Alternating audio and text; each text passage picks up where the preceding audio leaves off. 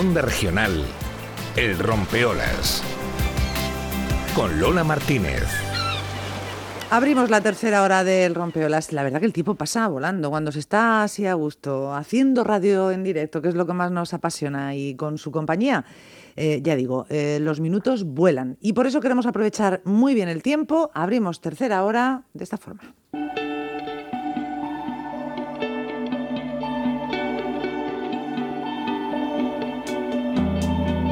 Hablando de patrimonio, ya saben que siempre la tercera del Rompeolas está dedicada al mundo del patrimonio de todo tipo, eh, arqueológico, cultural, etnográfico, natural, hemos hablado de todo y eh, tenemos la suerte de que cada 15 días podemos detenernos un poco en el patrimonio, eh, en principio arquitectónico de Cartagena, aunque hoy... Hoy no va de eso la cosa, ya verán. Saludamos a nuestra arquitecta, a Rocío de la Puente. Hola Rocío, muy buenos días. Muy buenos días. Todo bien, ¿verdad Rocío? Sí, muy bien, muy bien. Bueno, nos alegramos muchísimo. Y decía yo, hoy no vamos a hablar de un edificio ni, ni de un inmueble. Hoy quieres tirar por una tradición, en fin, que a todos nos encanta, ¿no, Rocío? Cuéntanos. Sí, sí, Lola. Hoy me voy a centrar un poquito en, algo cultural, algo tradicional y algo pues que conlleva la religión católica, que es la Semana Santa. Algo un poquito más entretenido y menos técnico que otras semanas, pues ya volveremos. Claro, la Semana Santa, mm, que todos estamos en plena cuaresma ya, pero ya sabemos, ya sabemos lo que va a pasar este año una vez más, lamentablemente.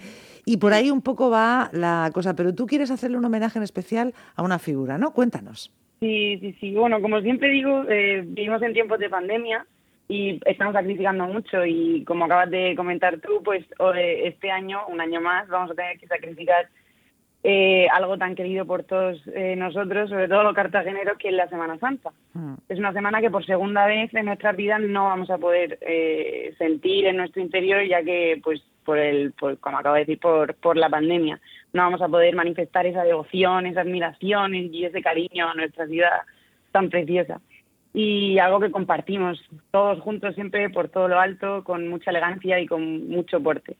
Y bueno, dicho esto, y ahora entenderás el por qué, pues quiero hablar de mi padre. Mi padre se llama Pedro Litera Puente, a día de hoy es el almirante jefe del Arsenal de Cartagena. Y bueno, es la persona más humilde que conozco, así que creo que no le va a gustar mucho que hable de él, pero como me siento muy orgullosa de soy su hija, me, me doy el gusto de hacerlo y, y, voy a hacer. Claro que sí, y, muy merecido, ¿eh? Muy merecido este reconocimiento a alguien, bueno, pues que forma parte de la vida eh, militar, en este caso, tan imbricada con la vida social de, Cartagena. Y este homenaje, además, tiene todo su sentido dentro de la Semana Santa. Lo van a entender nuestros oyentes. Mm. Efectivamente, Lola. Sí, bueno, él eh, tuvo su toma de posesión como almirante el 6 de febrero del 2020, justo antes de, que comenzase la pandemia. Eh, mi padre es católico practicante y cartagenero consorte.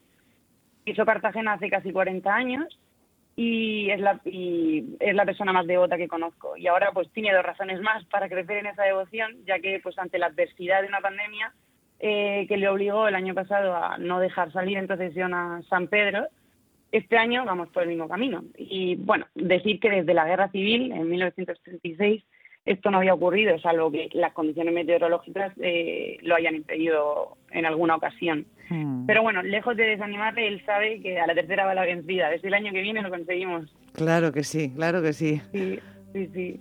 Como en años pasados, como en siglos pasados, eh, llegará el momento en el que, al ocaso, en el cantil del muelle de Juan de Borbón en el Arsenal, los componentes del tercio sanpedrista recordarán de nuevo a los caídos cantando la muerte, no es el final, y una vez arriada la bandera de forma solemne, poco después empezará la procesión en la que, contemplados por miles de cartageneros, y no exagero, eh, serán los operarios del arsenal, siempre junto a Marcial y bien adiestrado Piquete y la banda de música del Tercio de Levante Infantería de Marina, acompañan a este trono, a San Pedro, por la calle del mismo nombre, San Pedro, hasta la plaza de armas del arsenal.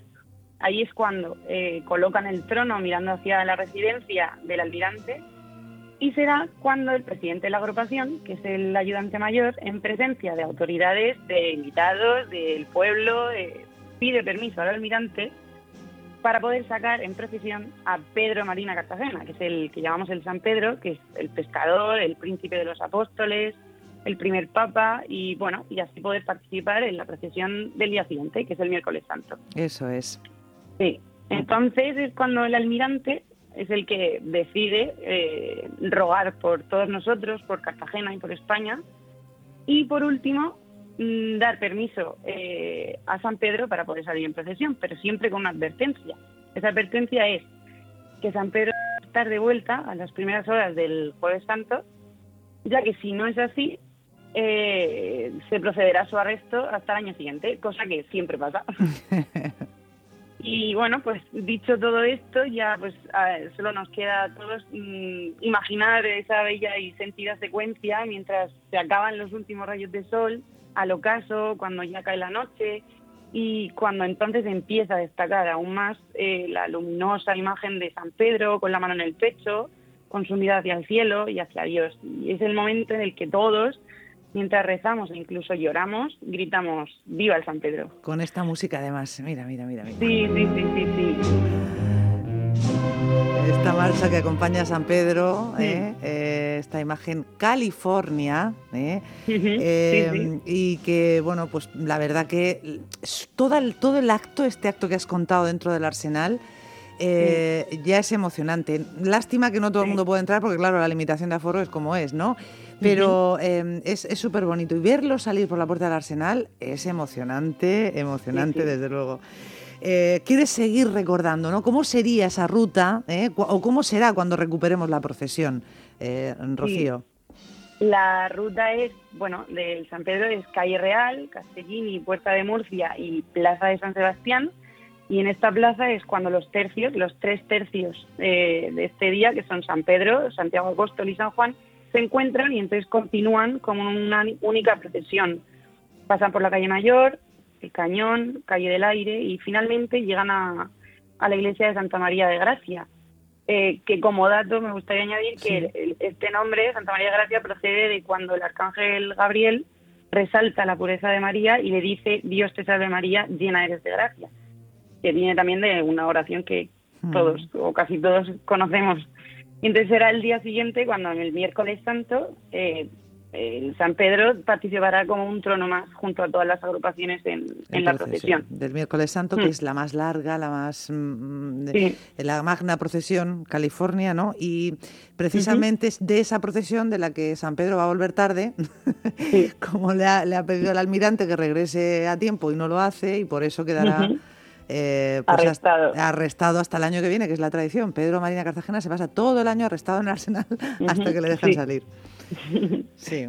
Y bueno, por penúltimo, porque luego voy a decir algún tema técnico, decir que, que, puede que este año no, no podamos vivir estos bellos momentos y si es el caso, que ya es casi 100% seguro, os pido, bueno, a Dilola y a todos los que estén escuchando que reflexionen, que no decaigamos y que los sintamos dentro de nosotros mismos, ya que realmente la verdadera esencia nunca va a dejar de existir por, por más guerras, lluvias o pandemias que, que nos lo impidan. Sigue, sigue estando ahí, aunque cada uno tendrá que vivirla eh, de, de, una forma personal en el interior de nuestros hogares, no podremos salir a, en las procesiones.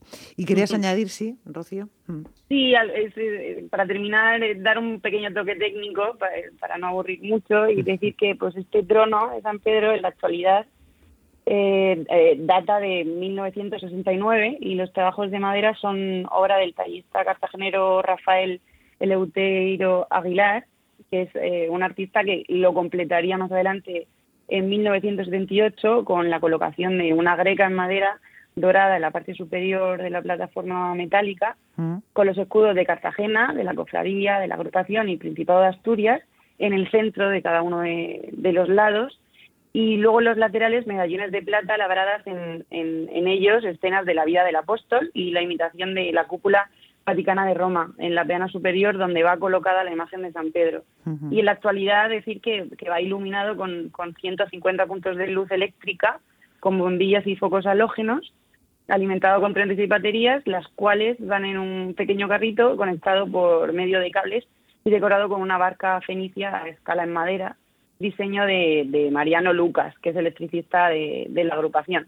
Muy bien. Y ya por último, ya definitivo y sin tecnitivos ni nada, decir que soy católica, soy amante de Cartagena, soy California y que por todo ello y, me siento muy orgullosa de poder hablar de esto. Ole, ole, es que la, cuando hablamos de Semana Santa y uno lo ha vivido, en fin, esto de eh, eh, el, llevar a gala, el ser, bueno, formar parte de una de estas hermosas cofradías, como en cualquier otro punto de la región, nos pueden entender quienes nos están escuchando, ¿verdad? Desde Lorca, en Murcia, en, en fin, en cualquier punto de nuestra geografía, es algo que se lleva en la sangre. Y esta preciosa historia de Pedro Marina Cartagena, eh, con ese detallismo al final en cuanto a cómo es el trono.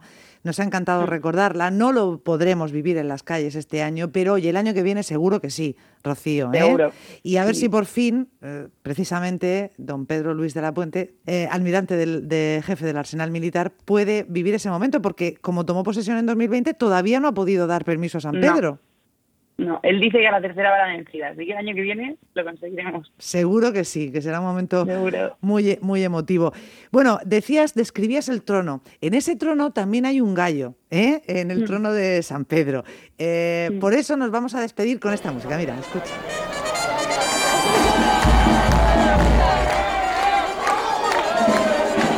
Bueno, esto que suena con el sonido ambiente de las calles de Cartagena es el paso doble del gallo.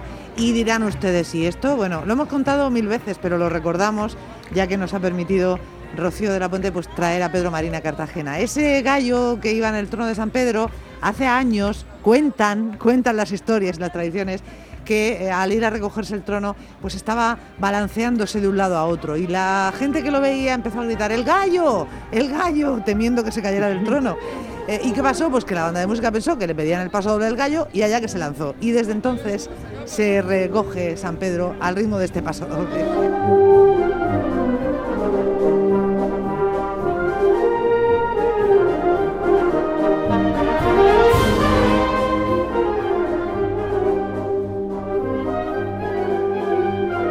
Bueno, pues eh, bonita en la anécdota de Rocío, para que tú veas. Tiene una historia preciosa todo lo que rodea a esta imagen, que hoy hemos conocido un poco más a Pedro Marina Cartagena y la Semana Santa de la ciudad que vive tan intensamente eh, Rocío de la Puente. Pues la semana que viene, no, la otra, dentro de 15 días, hablamos de lo que te apetezca de nuevo. ¿Te parece, Rocío? Me parece perfecto, Lola. Muy bien, un abrazo muy grande y enhorabuena a todos los amigos del Arsenal por custodiar también a Pedro Marina Cartagena, empezando por su almirante jefe Pedro Luis de la Puente. Gracias, Rocío. Adiós.